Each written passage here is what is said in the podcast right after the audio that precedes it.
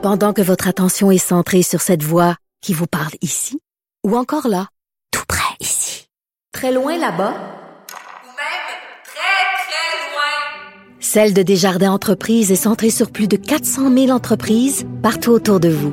Depuis plus de 120 ans, nos équipes dédiées accompagnent les entrepreneurs d'ici à chaque étape pour qu'ils puissent rester centrés sur ce qui compte, la croissance de leur entreprise.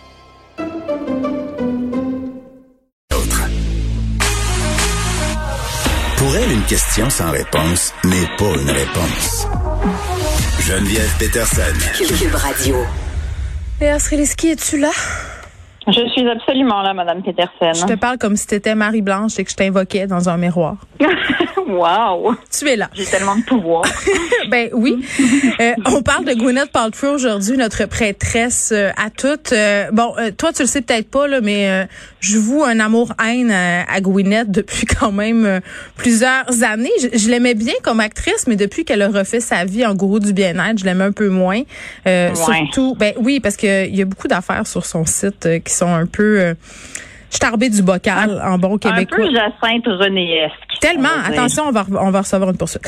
Euh, je m'excuse. Non, mais Gwyneth Paltrow, à un moment donné, avait sorti un livre de recettes qui s'appelait, je pense que c'était quelque chose comme Simple. Peut-être qu'on pourrait le confirmer euh, à la recherche.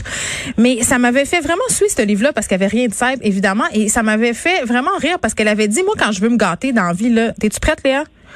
Quand, quand, Gwyneth veut se gâter dans la vie, elle disait qu'elle faisait rôtir euh, dans une poêle des oignons verts avec un petit peu de sirop d'érable.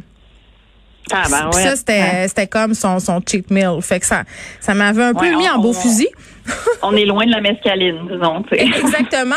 Mais là, euh, Gwyneth est en train peut-être de redevenir humaine. Euh, elle a traversé le désert pandémique comme nous toutes, et là, elle, elle, elle raconte euh, qu'elle a flanché, Léa. Elle a flanché. Elle a mangé du pain. Elle a mangé pas juste du pain. Oh elle my a God! mangé des pâtes. Ben là, tu me dis, pas en même temps.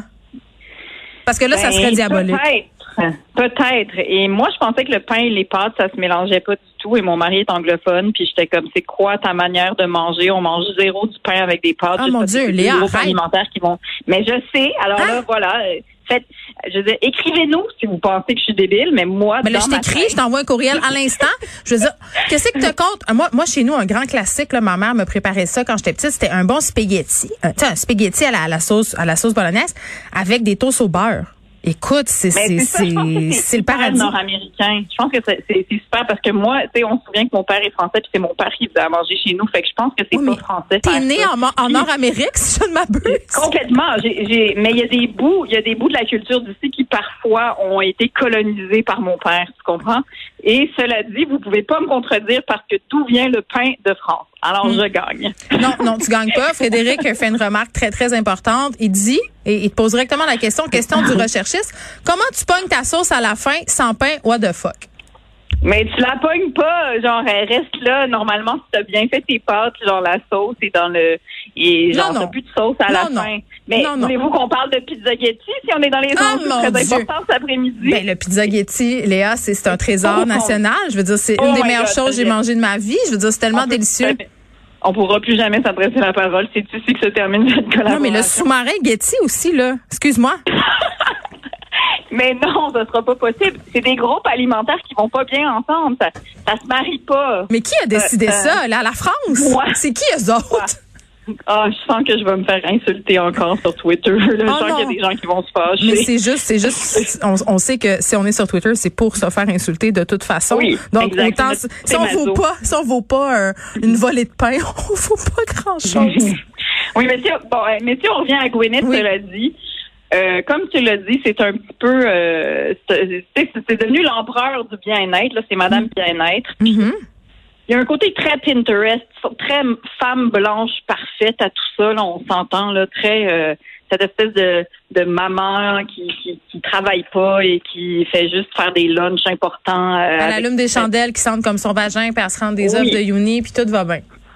Oui, et puis euh, elle, se faisait pas des traitements de vapeur dans le vagin ou des Elle se fait affaires de même. genre. Elle a clairement quelque chose avec son vagin. On lui souhaite de régler ça, par ailleurs. Ben oui, exactement. On sait pas trop pourquoi on entend si souvent parler de son vagin. C'est vrai qu'on en entend souvent parler. Je pense parce que ça fait pour- parler et que ça fait vendre. Petite hypothèse. T'as raison. Peut-être qu'on vient de découvrir que le sexe, ça vend. Peut-être qu'on vient de découvrir ça. en même temps que le pizzaghetti, c'est une hérésie. On découvre plein de choses cet après-midi. Euh, mais euh, cela dit, elle est un petit peu victime de... Tu sais, sur Internet, à un moment donné, tu deviens un personnage, puis les gens s'approprient ce personnage, puis après, ils continuent à faire parler ce personnage. Elle l'entretient, là, son, son personnage à l'eau, là. J'imagine qu'elle l'entretient, mais cela dit, euh, je suis allée voir le podcast dans lequel euh, elle a dit son affaire Oui. sur le pain Qui était à, son lowest point, puis qu'elle a mangé du Oui. pain. exact. Mais sauf que, sauf que ses paroles ont été un petit peu tronquées dans la mesure Ah, pour où vrai? elle, ben, elle a surtout parlé de, du fait qu'elle prenait deux drinks par soir, puis tous les soirs. Juste ça? Juste deux? Ben, My God, qu'elle a non, mais Non, mais elle prenait du whisky. Là. Bon, c'est quand même du whisky de quinoa, on s'entend, c'est très Gwyneth, tout ça. Je sais, je sais. On n'est pas exactement dans la débauche. Oui. Mais cela dit, c'est vrai que si tu prends deux whisky par soir puis t'as pas l'habitude de boire, ben tu sais, c'est pas recommandé pour quiconque, là, je suis sûre. Tu sais, C'est sûr que t'as as, peut-être un petit penchant vers l'alcoolisme tout d'un coup. Mais après, elle a dit que justement, son lowest point, c'est que euh, elle prenait deux verres par soir et qu'elle mangeait, elle mangeait du pain puis des pâtes. tu sais. Fait que c'est sûr que Internet a choisi de seulement mettre la loupe sur je mange du pain puis des Mais pâtes. je comprends. Non, mais en même temps, ouais, mais tu sais, elle a quand même dit à mon lowest point, je, mange, je buvais des verres, puis je mangeais du pain puis des pâtes. Allô, comme sûr. nous tous! Mais c'est sûr. Puis, euh, tu sais, elle est reconnue pour avoir dit des choses qui justement sont très, très, très élitistes, Tu te comme euh, rappelles? par exemple. Tu te rappelles Oui, de son ben, on- épicerie à New York? Elle avait dit on peut acheter des bonnes choses bio pas cher, puis dans le fond, c'était un sac de bines puis une botte d'herbe, puis tu y avais rien à faire avec ça. Ben, il y a ça, puis il y a aussi, on se souvient qu'il y a quelques années, elle avait voulu qu'on se mette dans sa peau de maman qui travaille, puis à quel point c'est difficile d'avoir des enfants puis de faire des Hum, tournages. C'est dur. Puis tout le monde était comme ouais, mais peut-être qu'avec huit nannies, ça se fait un petit peu plus facilement que quand t'as deux jobs puis t'arrives pas à payer ton appartement, c'est Gwyneth, je sais pas. Mais donc c'est sûr que tu sais, elle est devenue un petit peu cette espèce de personnage qui revient souvent comme étant la gourou de l'élitisme. Ben, la gourou du privilège sans le savoir, là. Je veux dire, tu sais. privilège sans le savoir. Si à son lowest C'est point, elle mange du pain, je veux dire, il y a des gens en ce moment qui n'ont pas d'argent pour s'en acheter du pain. Là. On, on peut tout s'en parler? C'est comme si elle avait aucunement conscience parce que, tu sais, ça a fait son pain puis son beurre sans faire de mauvais jeu de mots, Léa, euh, sur le, le, le, le wellness puis le fait d'être super open puis d'être donc ouverte puis tu sais, le mode de vie sain où tu es tellement tourné vers l'autre, ben elle devrait justement être en mesure de comprendre son privilège puis être en mesure de se dire que peut-être que cette phrase-là indubitablement allait être reprise à l'échelle Ben planétaire. oui, ça, ça a aucun sens. Puis je me souviens quand elle s'est séparée de Chris Martin, le chanteur de Coldplay. Consciously uncoupling. Ah, ça, ça m'avait tellement gossé, cette espèce de manière de rendre que, d'appliquer un gros pinceau de perfection sur, Ah, sur tellement la gossant. fin d'une relation. Ça, moi aussi, ça me purge, là. Tu sais qu'on l'avait niaisé, moi et Sam, quand on s'est euh, quand on s'est séparés, à un moment donné, quand on l'a dit publiquement, on a fait un post conjoint où on, on a ri de Gwyneth et Chris Martin. on qu'on on a, pas, on a pastiché ouais, leur annonce, c'était très, très drôle. Ben oui, mais c'est ça. Il faut être, je sais pas, la vie, ça vient avec des, des, des tâches, tu sais. Puis à un moment donné, je sais pas, si tu passes autant d'énergie à, à, à cacher ces tâches-là, il me semble que ça, ça te déshumanise avec le temps. Bon, Je- ben, je suis Ah, contente merde. pour elle qu'elle mange du pain. Honnêtement, je lui souhaite tout le Moi pain du monde ça lui fait plaisir. Puis C'est je comprends. bon. Ben oui, puis on, on va la lâcher un peu cette pauvre Gwyneth. Euh, elle a atteint son lowest point. Qu'est-ce que tu veux Et ça s'est Ben oui. manifesté dans la consommation de glucides. C'est bien normal. Tu voulais me parler euh, des difficultés des mères euh, monoparentales en situation financière précaire? Sais, un sujet euh, d'une mère toute seule très riche qui en amène une autre un peu moins privilégiée.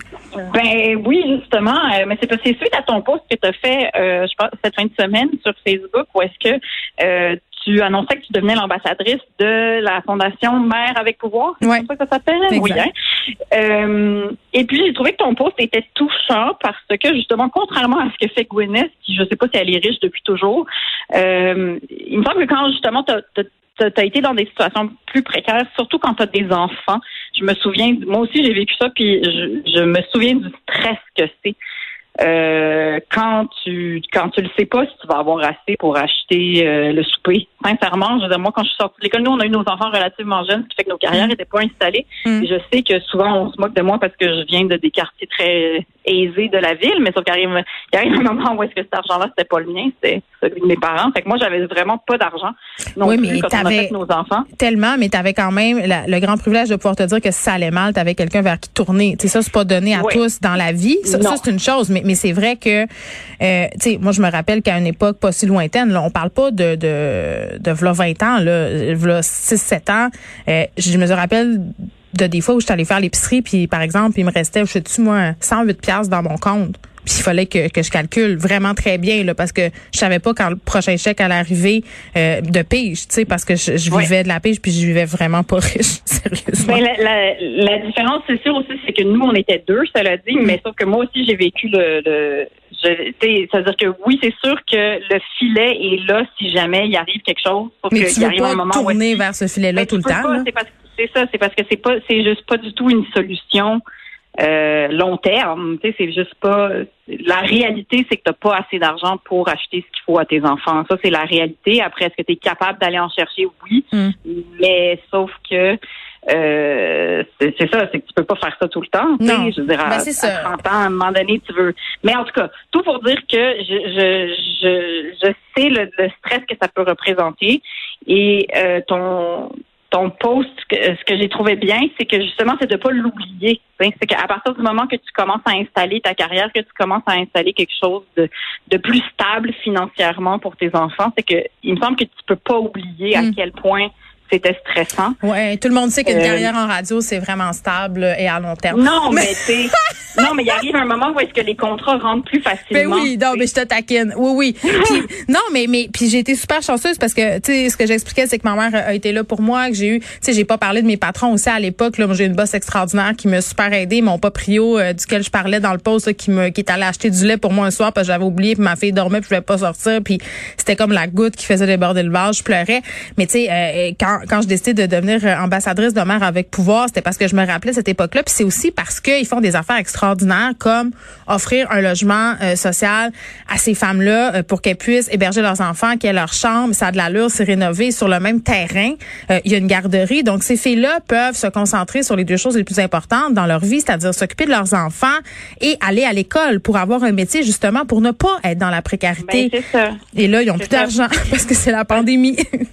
Mais non, c'est ça. Puis c'est pour ça qu'il faut faire, il faut faire des dons parce que sincèrement, c'est parce que ça te coupe tellement toute l'herbe sous le pied quand tu es en train de te demander est-ce que je vais avoir assez d'argent pour le mm. souper? C'est que tu peux pas penser à autre chose. C'est très très difficile de te concentrer sur autre chose. Mm.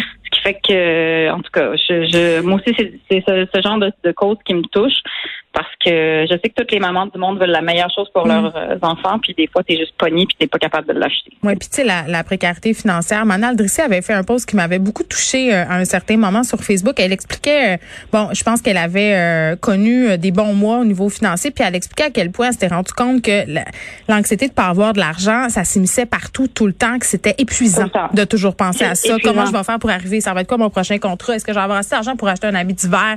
Est-ce que, tu sais, ah ça devient une obsession? Puis justement, pendant que tu es occupé à, remplir les besoins de base de tes enfants puis tes besoins à toi, ben t'es pas en train de réaliser tes rêves, ce qui est un luxe, puis t'es pas en train d'apprendre un métier, puis t'es pas en ben train. non, c'est ça. Exact, parce que tu as la tête qui est complètement prise par ça. Puis tu sais, genre on fait beaucoup de blagues sur les humoristes, puis comment on a l'impression qu'ils sont millionnaires, mais sincèrement, le nombre de gens qui qui, ben, qui en arrachent. Ben, qui en arrachent, là. Moi, quand je suis sortie de l'école, j'avais plus de prêts et bourses ça fait pas si longtemps, puis je t'ai payé 25 pièces la shot dans une dans une soirée d'humour. Je veux dire, ça m'est arrivé de dire au gars, est-ce que tu peux me donner mon argent maintenant? Parce que si tu me le donnes pas, je peux je peux pas faire l'épicerie. Ça m'est déjà arrivé. Ça m'est déjà arrivé d'appeler des fournisseurs puis de leur demander mon chèque à l'avance parce que j'avais plus une calice de scène. Ben, Et gloire à ces gens-là qui comprennent exactement la situation. Il y en a. Ben, il y en a. Léa Sreliski, merci beaucoup. À bientôt, ma Geneviève. Bye bye.